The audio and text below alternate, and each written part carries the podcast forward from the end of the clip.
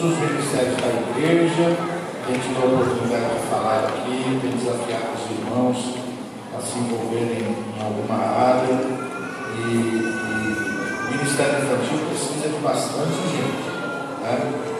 Então, se você já trabalhou com criança, tem interesse em trabalhar, né? coloque-se à disposição, porque eu não sei, parece que cada dia as coisas vão aumentando, né? E vai aumentando também trabalho, né? Vai aumentando também os desafios. Né? Igreja vai crescer mais um pouco, né? Assim, aqui, né? Outra coisa que nós vamos ter que é, reformar já já, o berçário da igreja, né? Meus irmãos, que alegria, né? Poder receber alguns irmãos voltando já de férias, nesse mês de fevereiro, muita gente hoje, graças a Deus por isso, mas eu ainda vejo muitas cadeiras vazias. Está certo que agora as crianças saíram, então diminuiu um pouco, né? Ou diminuiu não, aumentou um pouco de cadeiras vazias. Né?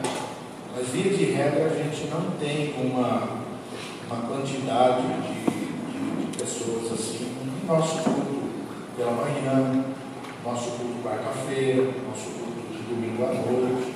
Mas hoje, né, aqui da frente, o visual traz para a gente assim um, um olhar assim, puxa, graças a Deus, você não ficou em casa, graças a Deus que você já retornou é, para as suas atividades, graças a Deus que a gente pode aqui né, engrandecer o nome do Senhor, mas saiba que ainda cabe muita gente aqui nesse recinto. Né?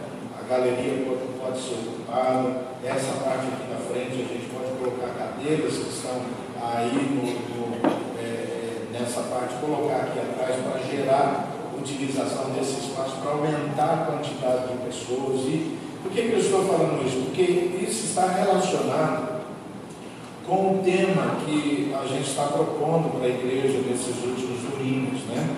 Especialmente a gente tem falado sobre evangelização, sobre se dispor para cumprir é, algo que Jesus espera que nós, como seus filhos, cumpramos. Né?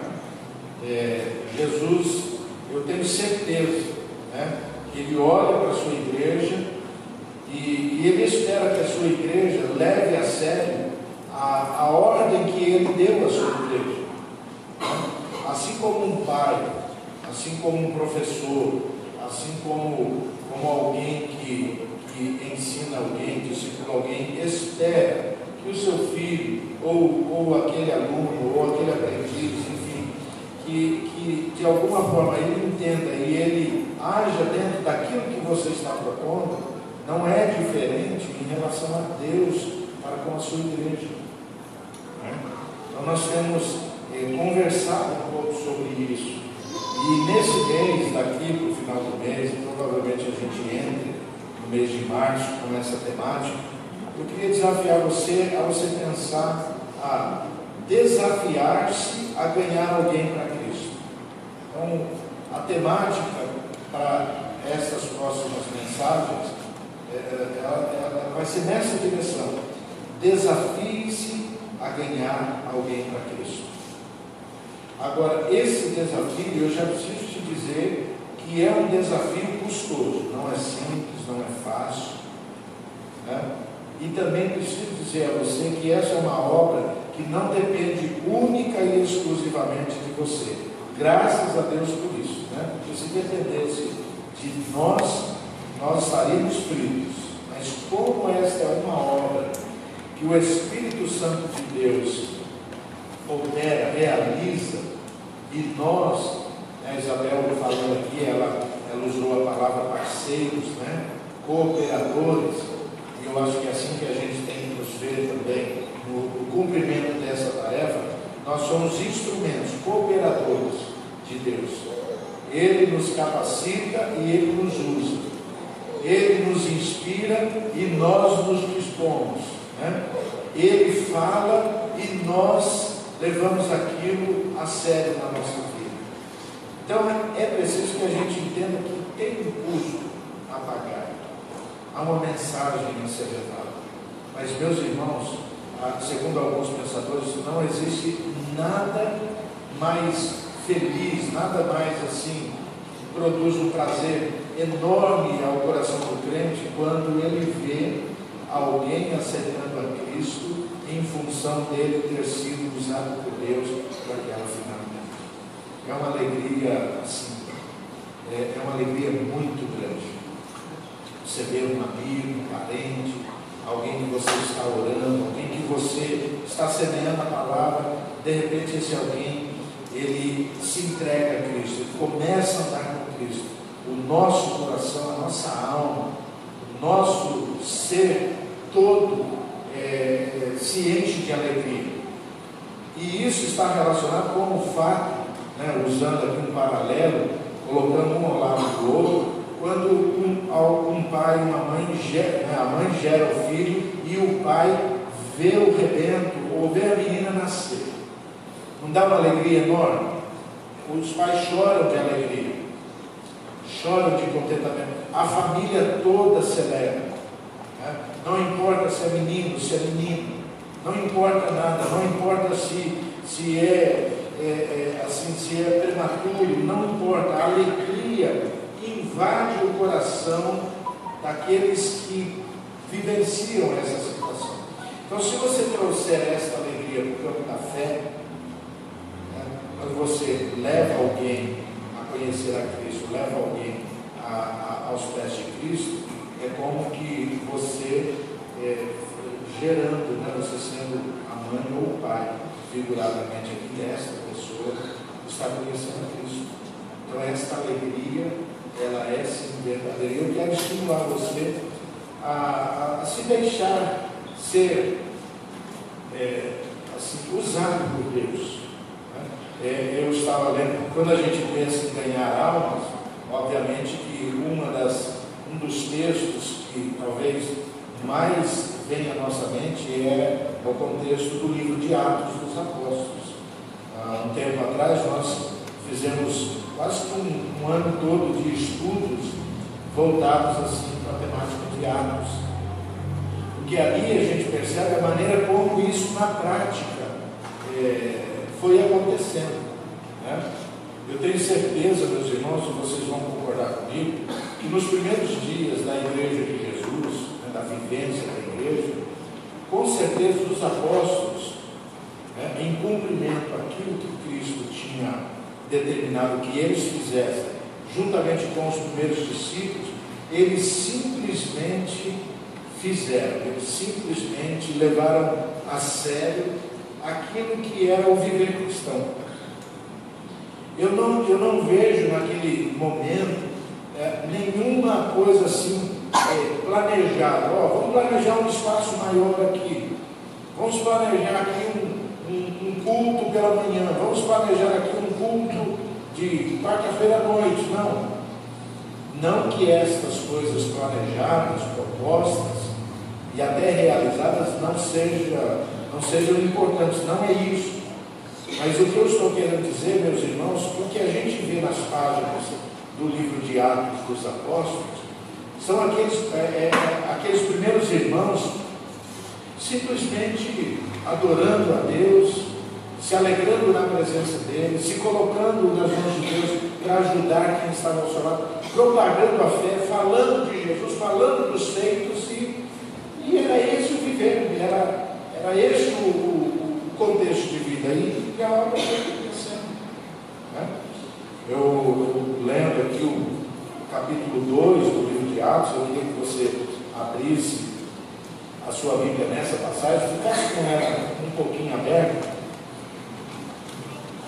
nesse capítulo 2, porque na verdade o capítulo 2, você sabe, é, é o cumprimento é, da, da, da, palavra de Cristo quando ele disse que ah, viria o, o Consolador, ele enviaria o Consolador.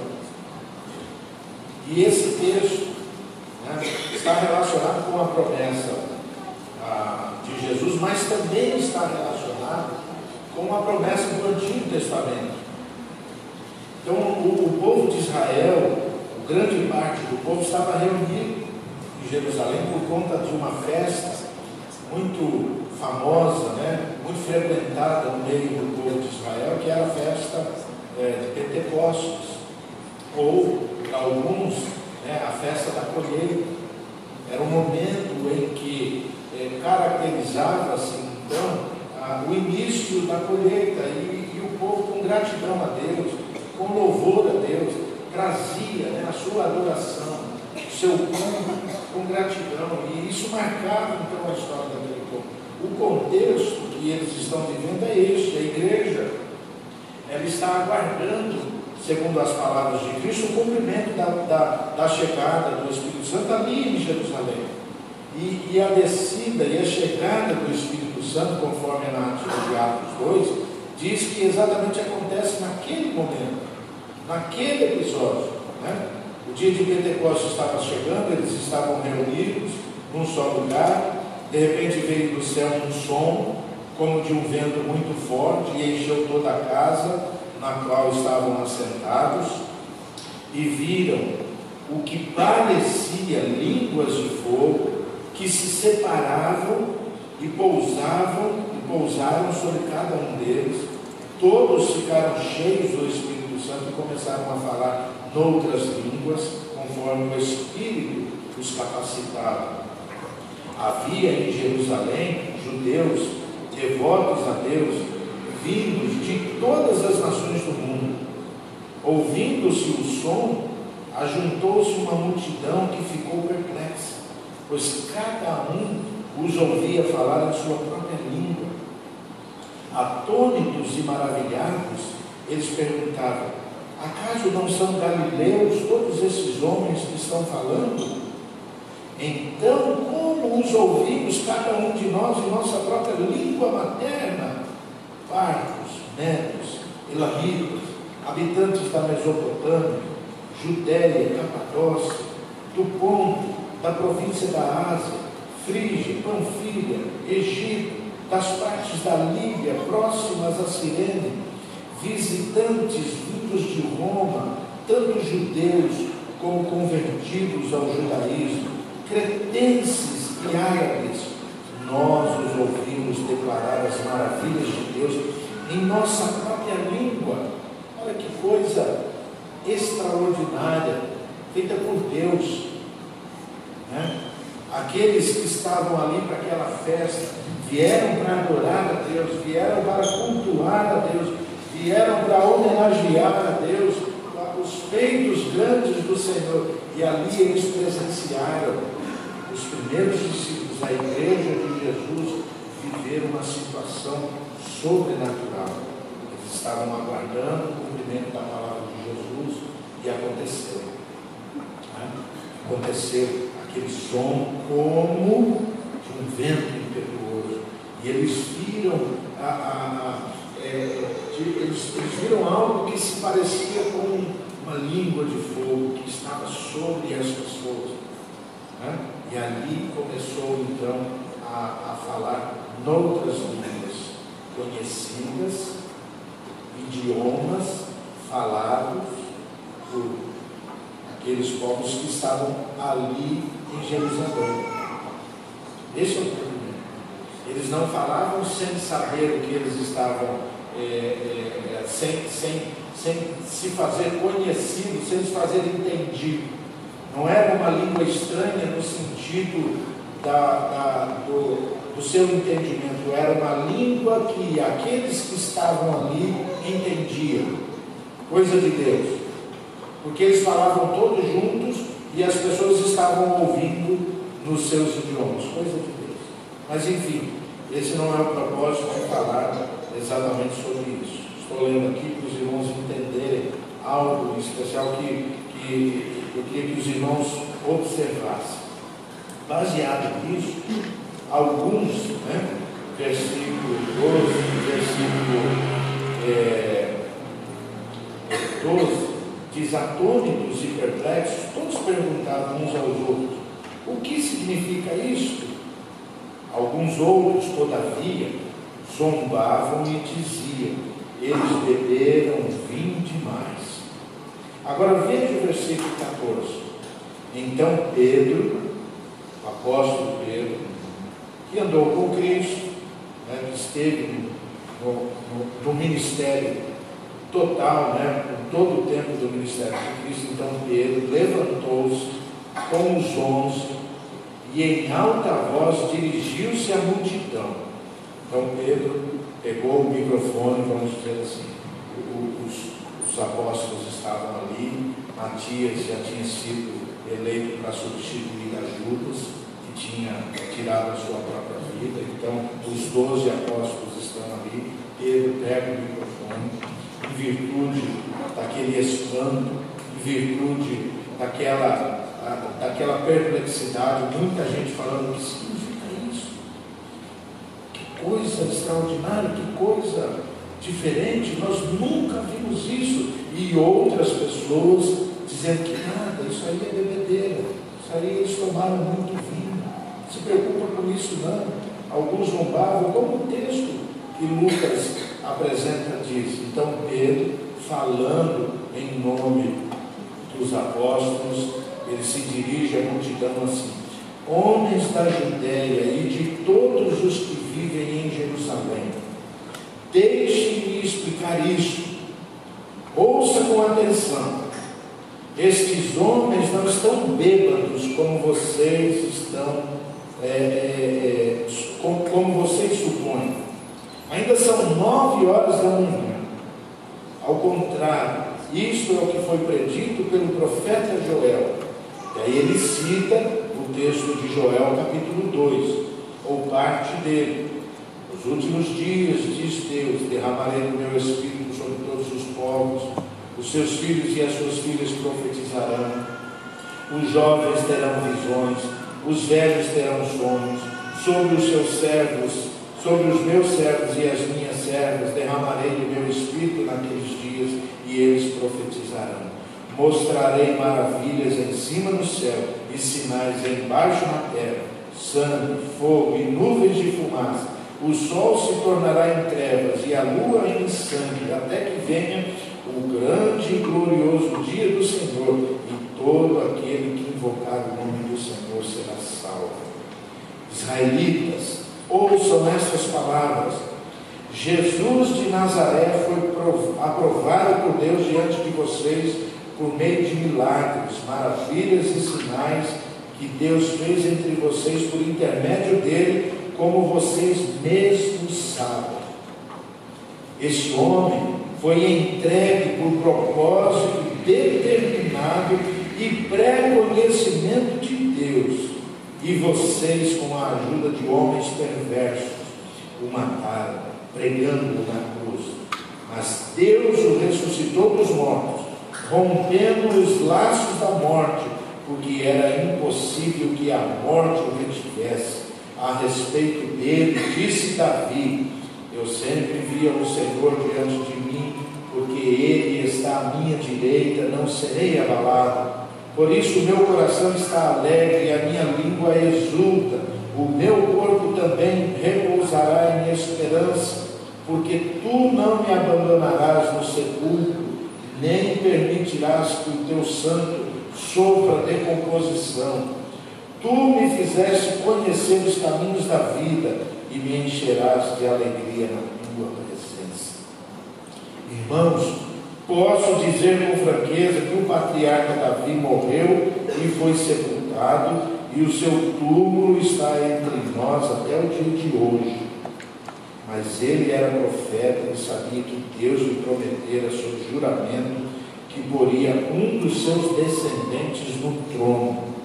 Prevendo isso, falou da ressurreição de Cristo, que não foi abandonado no sepulcro e cujo corpo não sofreu decomposição.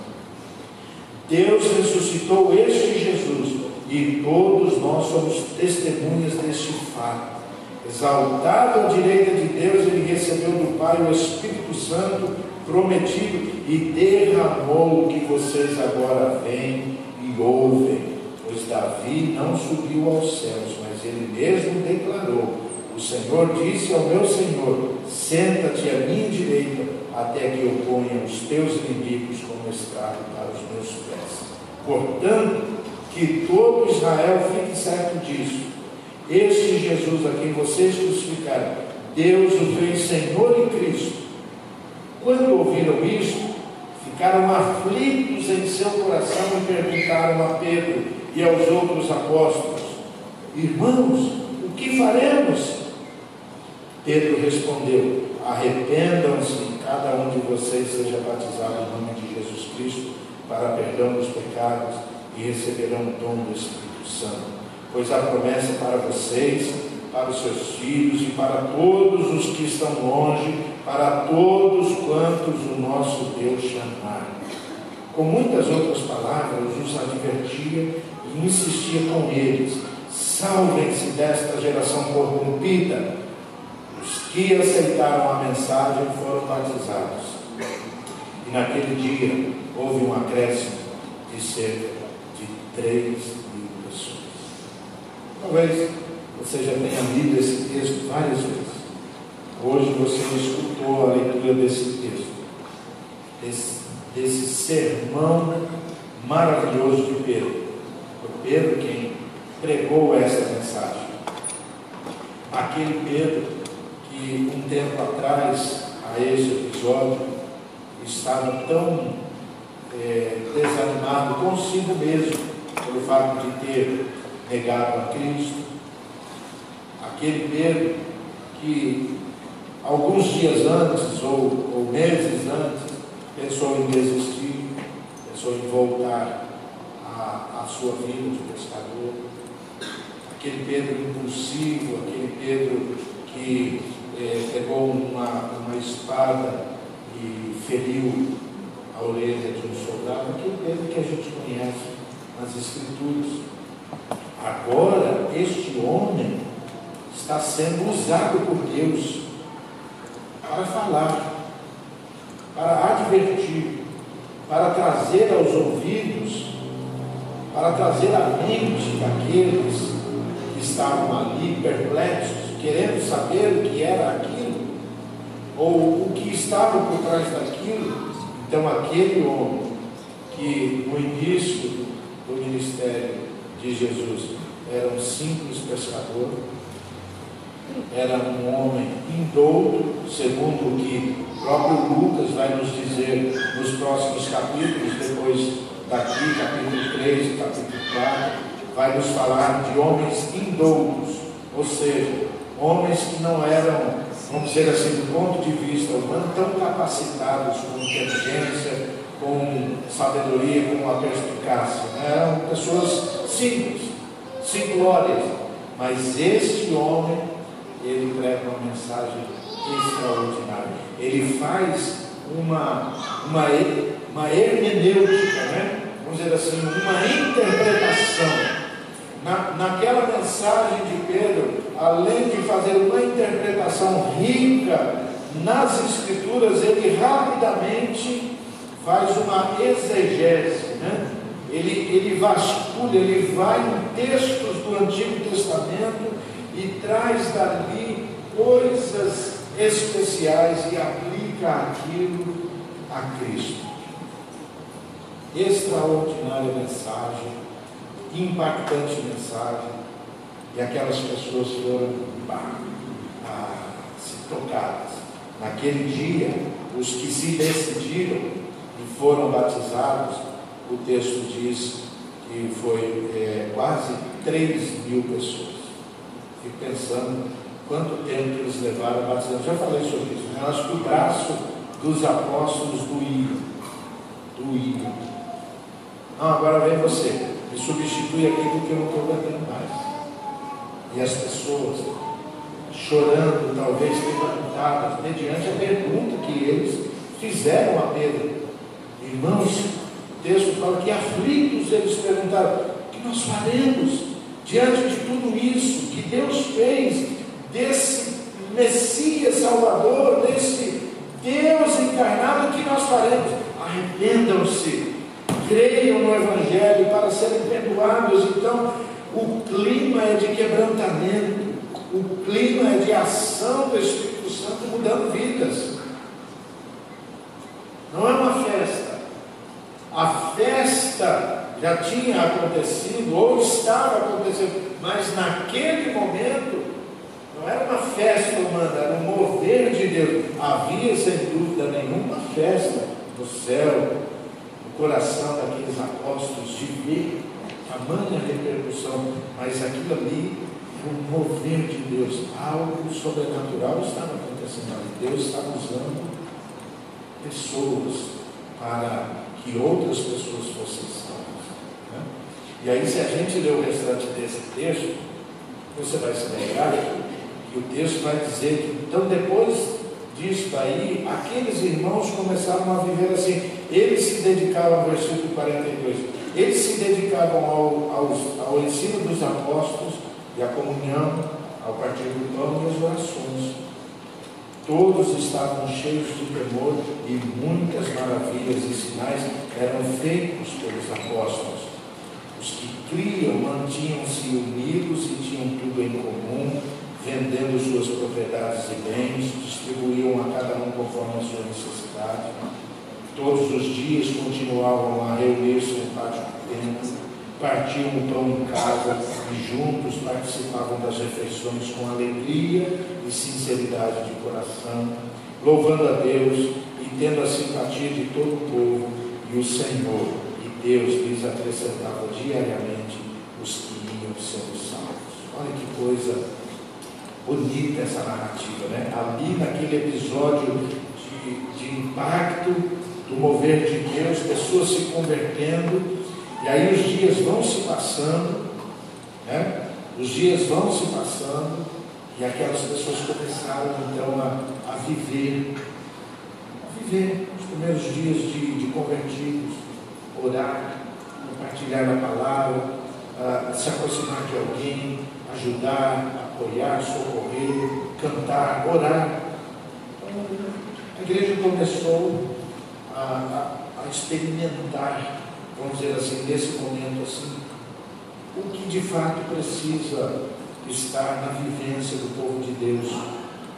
Obediência à palavra de Deus, adoração a Deus, serviço ao próximo, testemunho aos de fora, acolhimento aos novos convertidos, enfim aquela igreja começou então a viver algo maravilhoso. Quando a gente olha então a continuidade do livro de Atos, a gente vai vendo muitas outras coisas acontecendo. Daí, então, eu quero perguntar assim, para os irmãos pensarem, isso aqui é extraordinário, maravilhoso, né? Lindo. Algo assim que nos faz desejar isso. Mas aí eu queria, fiquei pensando como é que tudo isso começou. Aí para isso eu quero que você abra a sua Bíblia lá no Evangelho de João, primeiro capítulo do Evangelho de João. Você vai ver algo especial que aconteceu aqui. É, por várias vezes nesse começo de ano a gente já usou esse capítulo aqui de João. Me lembro de ter usado na ceia do Senhor no primeiro dia, né, no primeiro domingo mês de, de janeiro. Também recentemente a gente usou esse texto aqui, em passado, falando da maneira como a, a João veio apresentando a chegada né, de, de Jesus ao mundo, daqueles que conheceram a Cristo se tornaram filhos de Deus, é uma coisa bonita. Mas olha só que coisa interessante. Né? ah, o, o, o, versículo 6 do capítulo 1 de João vai dizer que surgiu um homem enviado por Deus chamado João. Ele veio como testemunha para testificar acerca da luz, a fim de que por meio dele todos os homens cresçam. Ele próprio não era luz, mas veio como testemunha da luz Estava chegando ao luz o mundo, a verdadeira luz que homens. Então, o, o autor, João, fala de João Batista nesse, nesse momento do texto. Que a gente aprende nas Escrituras, meus irmãos, que João Batista, ele foi o precursor de Jesus. Ele veio anunciando a chegada do Messias. Essa foi uma das tarefas de João. Nos evangelhos, a gente vê uma narrativa maior a respeito disso. João pregando, anunciando a chegada do reino batizando pessoas. Né? Basta ler ali o começo do Evangelho de Mateus, capítulo 4 de Mateus, você vai ver, capítulo é, é, 3 de Mateus fala do batismo de Jesus, em função de que ele foi ali é, como cumprimento da palavra de Deus. Então, João Batista, ele, ele, ele preparou, como nos diz a linguagem bíblica, a chegada do Messias. Né? Vós, o que clama no deserto, preparai o caminho do Senhor. Então, João começou a fazer isso, obviamente, João é, atraiu para si muitas pessoas, muitos discípulos. João era poderoso em palavra, homem cheio do Espírito Santo de Deus. A gente sabe disso. Homem compromissado com, com Deus, consagrado, levantado por Deus para isso, levou isso a sério, perdeu a sua vida em função do exercício que, que, que desempenhava de falar, de chamar as pessoas comuns e também autoridades ao arrependimento. Né? Teve a sua cabeça cortada, colocada numa bandeira, em função da sua obediência, do seu amor, da sua fidelidade a Deus. Então João tinha muitos discípulos, até em partes do Novo Testamento. A, a, o, o texto nos diz que alguns discípulos de João foram perguntar para Jesus se ele é Cristo. Então João tinha, sim, pessoas as quais, não que ele quisesse é, substituir, obviamente não, mas a sua mensagem. E uma dessas pessoas, em especial, deve ser notada, e eu quero falar sobre esta pessoa aqui. Né? No versículo 19 do texto de João 1, vai dizer assim: que este foi o testemunho de João quando os judeus de Jerusalém enviaram sacerdotes e levitas para lhe perguntarem quem ele era. Ele confessou e não negou, declarou abertamente: Não sou Cristo. Perguntaram-lhe: É então quem você? Ou, e então, quem é você? É Elias? Ele disse: Não sou. É o profeta? Ele respondeu: Não. Finalmente perguntaram: Quem é você? Dê-nos uma resposta para que alevemos aqueles que nos enviaram. Que diz você acerca de si próprio? João respondeu com as palavras do profeta Isaías: Eu sou a voz do que clama no deserto, façam um caminho reto para o Senhor. Alguns fariseus que tinham sido enviados interrogaram-no: Então por que você batiza se não é o Cristo, nem Elias, nem o profeta? Respondeu João: Eu batizo com água, mas entre vocês está alguém que vocês não conhecem. Ele é aquele que vem depois de mim, eu não sou digno de dizer, desamarrar as correias de suas sandálias. Tudo isso aconteceu em Betânia, do outro lado do Jordão, onde João estava batizando. No dia seguinte, João viu Jesus aproximando-se e disse: Veja, é o Cordeiro de Deus que tira o pecado do mundo. Este é aquele a quem eu me referi quando disse: Vem depois de mim um homem que é superior a mim, porque já existia antes de mim. Eu mesmo não conhecia, mas por isso é que vim batizando com água, para que ele viesse a ser revelado a Israel. Então João deu o seguinte testemunho: Eu vi o Espírito descer dos céus como pomba e permanecer sobre ele. Eu não o teria reconhecido se aquele que me enviou para batizar com água não me tivesse dito: Aquele sobre quem você viu o Espírito descer e permanecer, esse é o que batiza com o Espírito Santo. Eu vi e testifico que este é o Filho de Deus. No dia seguinte, João estava ali novamente com dois dos seus discípulos. Agora preste atenção: dois dos seus discípulos, aqueles que já estavam é, é, seguindo, querendo é, obedecer aquilo que João estava ensinando, aquilo que João estava falando a respeito de Deus. Então, João estava com dois. Quando viu Jesus passando, disse: Veja, é o Cordeiro de Deus. Ouvindo-o dizer isso, os dois discípulos seguiram a Jesus. Voltando-se e vendo Jesus que os dois o seguiam, perguntou-lhes: que vocês querem? Eles disseram, Rabi, que significa mestre, onde estás hospedado? Respondeu ele, vinho e vejam, venham e verão. Então foram, por volta das quatro horas da tarde, viram onde ele estava hospedado e passaram com ele aquele dia. André, irmão de Simão Pedro, era um dos dois que tinham ouvido o que João dissera e que haviam seguido a Jesus. O primeiro que ele encontrou foi Simão, seu irmão, e lhe disse: Achamos o Messias, isto é, o Cristo, e o levou a Jesus. Por que, meus irmãos, que eu estou fazendo essa leitura enorme dos textos bíblicos? Para que a gente possa se situar dentro desse contexto todo. O texto de Atos mostra Pedro, um homem cheio do poder de Deus, cheio do Espírito Santo, cheio de sabedoria, né, falando das grandezas de Deus, aplicando a palavra de Deus a Cristo, desafiando pessoas a se arrependerem, a se converterem, a terem uma vida diferente.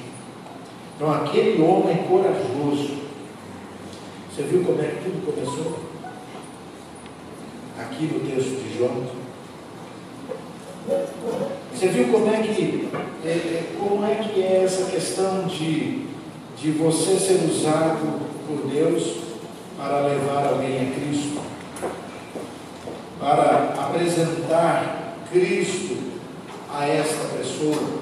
Você viu a importância e você consegue perceber o que é que Deus pode fazer na realização do seu plano, usando pessoas que se colocam na mão dele para ser instrumento, para ser é, propagadores, pescadores de homens. O, o João Batista começou a pregar arrependimento, quebrantamento, e André, o irmão de Pedro deu ouvidos à voz de João. André, o irmão de Pedro, o texto não, não nos diz se era o irmão mais velho o irmão mais novo, era o irmão de Pedro. Alguma coisa encantou o coração de André para que ele pudesse dar ouvidos a João. E ele começou a seguir João, a ouvir as suas mensagens ele se tornou um discípulo de João. E um discípulo é muito mais do que um ouvinte, não é? Um discípulo é alguém que está disposto a copiar o seu mestre. A palavra dada a André e esse outro que não nos apresenta o nome é que eles já estavam assim, seguindo a João, eles eram discípulos. E João que sabia que não era o Cristo, ele era apenas um instrumento nas mãos de Deus, apresentou quem era de fato o Messias, o Salvador, aquele a quem os seus discípulos deveriam seguir. Eis ali o Cordeiro de Deus, é aquele de quem eu tenho falado. Esse é o Salvador. Eu tenho falado sobre arrependimento, sobre se voltar para Deus. Ele, aquele que está ali, ele é que veio cumprir com os planos de Deus. Ele que veio trazer a salvação. Então é a ele que vocês devem seguir. Rapidamente, André e o outro discípulo foram até Jesus, se aproximaram de Jesus. Jesus percebeu e falou: O que vocês querem? Senhor, chamando de Rabi, onde você. Né? aonde tem, tem, tens dormido, aonde estás hospedado, venham e vocês verão. Eles passaram aquele dia, o restante daquele dia, aos pés de Jesus, o Salvador, daquele a quem o próprio João falou, é, é aquele que vocês devem seguir. André, ao ouvir, ao receber, ao, a, a, agora a ter né, a convicção de que o Cristo estava diante dele, a primeira pessoa que ele procurou, a primeira pessoa que foi atrás, a primeira pessoa que quis anunciar, a primeira pessoa que ele evangelizou foi o seu irmão Pedro. Diz o texto aqui. Né? O primeiro que ele encontrou foi Simão, seu irmão. Passou o resto do dia com Jesus. Talvez voltou para sua casa, não encontrando seu irmão, que é, era casado, morava em outra casa. Né? No Evangelho a gente aprende que Jesus foi à casa da sogra de Pedro.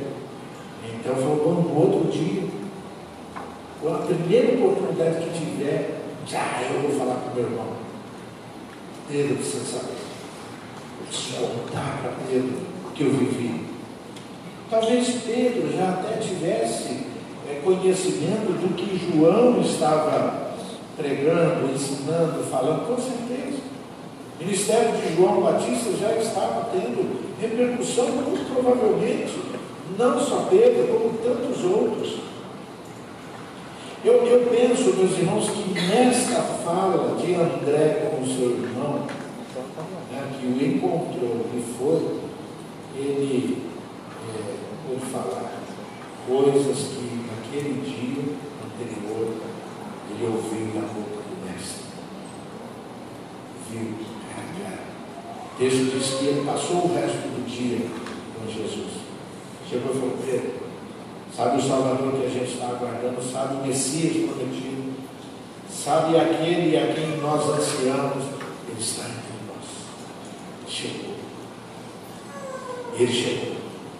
João deu esse testemunho que ele estava batizando e Deus falou com ele sobre quem você vê o Espírito Santo vir sobre forma de pomba e repousar. Este é o meu filho amado, este é o Salvador. João testemunhou, eu estive com ele, eu ouvi, eu vi nos olhos, eu ouvi da sua boca, eu ouvi da sua voz. Pedro, esse Messias que a gente aguarda não é como este guerreiro, este soldado, este general. Ele é uma pessoa cheia de amor, ele é uma pessoa cheia de graça. Ele resplandece a glória de Deus. Ele é maravilhoso. Quantas coisas, meus irmãos, nesse pouco espaço de João com Jesus, ali o outro discípulo, eles experimentaram, a Bíblia não nos fala quais coisas foram, mas eu tenho certeza que foram coisas especiais. E a primeira coisa que André faz então é levar a mensagem ao alcançar irmão. Daí eu quero desafiar você a desafiar-se a ganhar alguém para Cristo. Você já imaginou se André não falasse nada para o seu irmão Pedro? Você imaginou se André se calasse e deixasse Pedro para lá? Não tivesse o desejo, o ardor no coração de compartilhar de falar daquilo que Deus estava colocando no seu coração.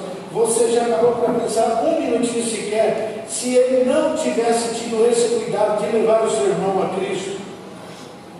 Você já imaginou se Pedro, né, aqui uma suposição, se pelo fato de, de não ter tido essa, é, essa apresentação, de não ter tido esse alguém que o levou, se ele estivesse naquele dia saindo mais cedo para o mar, saindo mais cedo para o seu trabalho, saindo mais cedo para a sua vida, e ali naquele contexto ele perdesse a vida.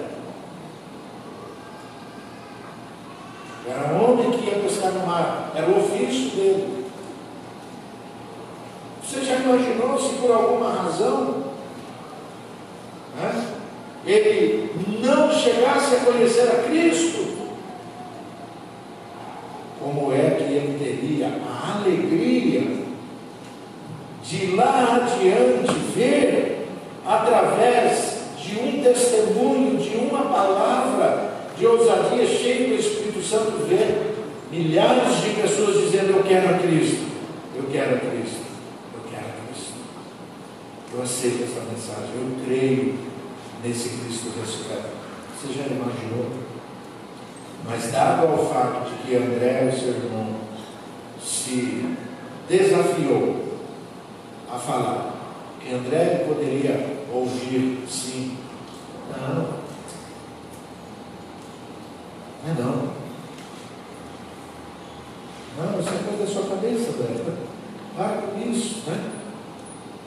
Não, esse negócio aí, não, não leva isso a sério, não. Isso a sério, não. Vamos, vamos, vamos pescar, meu irmão. Vamos, a gente faz negócio, a gente ganhar o nosso sustento, porque é, comida na mesa, barriguinha cheia, só depois do trabalho. Então, larga mão disso, vamos, vamos trabalhar. Nós somos sócios aqui, o nosso pai ensinou a gente, e a gente tem isso.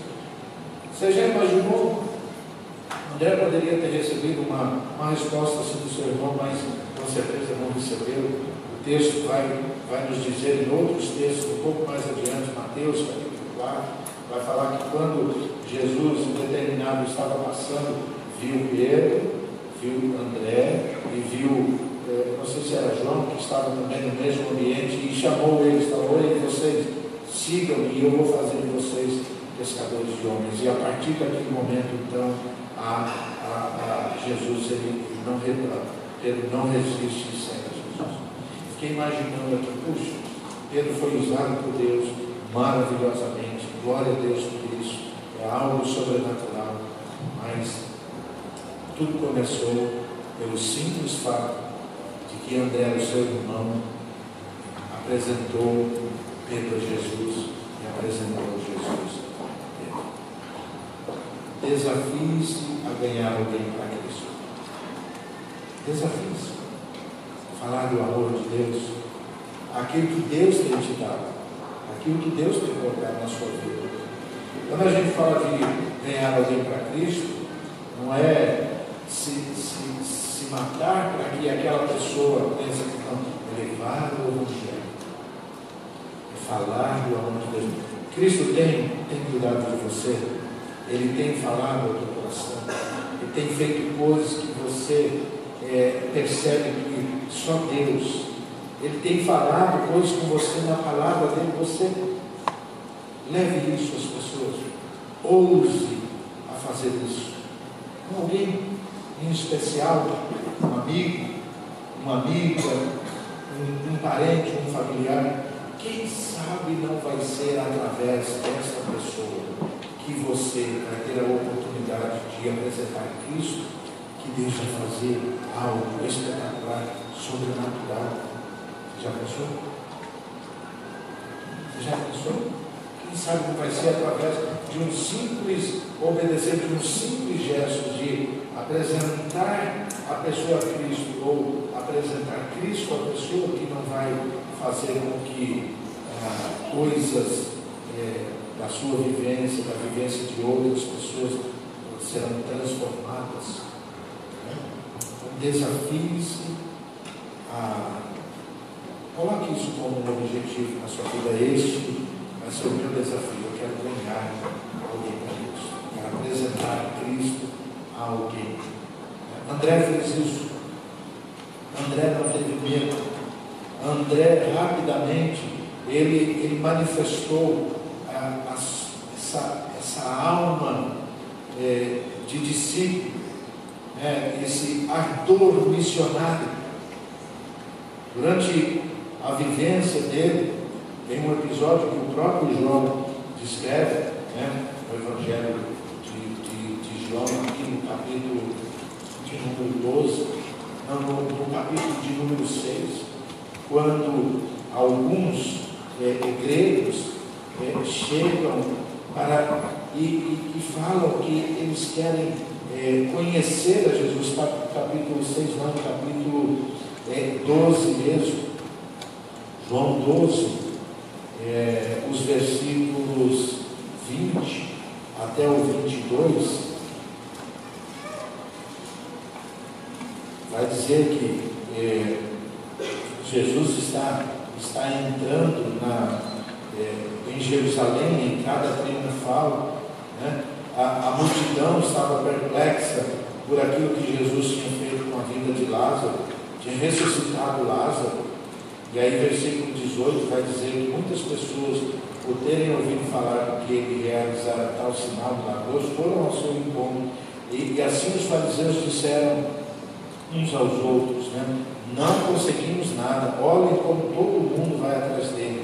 Entre os que tinham ido adorar a Deus na festa da Páscoa, estavam alguns gregos. Eles se aproximaram de Filipe, que era Betsaida da Galiléia, com um pedido: Senhor, queremos ver Jesus.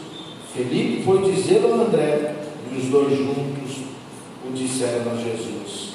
E eles apresentaram aqueles homens gregos a Jesus. Então, esse ardor, esse, esse coração missionário daquele discípulo de João, que se tornou discípulo de Cristo, ele já estava servindo a Deus, seguindo a, as orientações de João, agora ele vai para o melhor, ele se entrega a Cristo e ele quer também que outros se entreguem a Cristo. Então, meus irmãos, que como servos de Deus, filhos de Deus, nós possamos ter isso no nosso coração. Queria desafiar você a, a fazer uma coisa prática nisso também. Tá? É, nós ganhamos aqui, é, eu consegui uma doação de, de uma grande quantidade de mananciais. Esses mananciais que eu consegui, ele é do ano anterior. Tá? Ah, talvez alguns irmãos tenham em suas casas, porque é adquirido. Manancial é um livro é, de devocional diário, onde a pessoa vai ler ali algo especial para aquele dia, algo que vai falar sobre oração, né, vai ter algum motivo de oração. Nós conseguimos vários desses, muitos desses. E eu queria desafiar você a, a levar desses livros, né, um, dois, três, mas lembrando de pessoas, amigos, amigas, familiares, com as quais você vai é, colocar diante de Deus para você ser instrumento de Deus na vida desta pessoa de alguma forma. Talvez você não precise nem levar hoje. Talvez hoje você comece um processo de, de amadurecimento, maturação disso aí. Pois eu quero ser instrumento do Senhor para alcançar alguém para Cristo. E aí Deus coloca alguém na sua mente. Faz você lembrar de alguém. Esse meu amigo, esse meu parente. Eu quero investir na vida dele quero investir na vida dela. Eu quero falar de Jesus. Essa pessoa precisa conhecer a Cristo. Ela não pode ficar sem conhecer a Cristo. Eu quero ser instrumento. Deus, eu não tenho é, habilidade, Deus, eu não tenho entendimento, mas eu quero que o Senhor me use. Eu quero que o Senhor é, me capacite para isso. Você coloca a sua vida assim diante de Deus. E você lembra de alguém e essa pessoa passa a ser um alvo para você é, querer se aproximar dela, querer presentear ela com um, um livro manancial, dar a ela de presente. Fala, meu amigo, queria me dar um presente. Esse é um livro que a gente usa para conhecer a Cristo, para pensar sobre. E aí você pode é, iniciar um processo assim com alguém. Quem sabe, depois de alguns dias, esse amigo vai falar assim, ei, aquele livro que você me presenteou, eu, eu estou gostando dele. E aí o que, é que você vai fazer? Ah, que bom que você está gostando dele. Senta aqui agora. Vamos conversar um pouquinho sobre ele. Olha, eu ainda nem toquei nele. E aí então você pode sentar com ele e falar, então, deixa eu te falar uma coisa, você tem um tesouro em suas mãos. Você tem um tesouro. Você pode ser enriquecido ao abrir esse tesouro. Sabe? Uma estratégia para você é, chegar. Eu, eu queria que você fizesse isso, levasse para alguém, presenteasse, embrulhasse, escrevesse alguma coisa.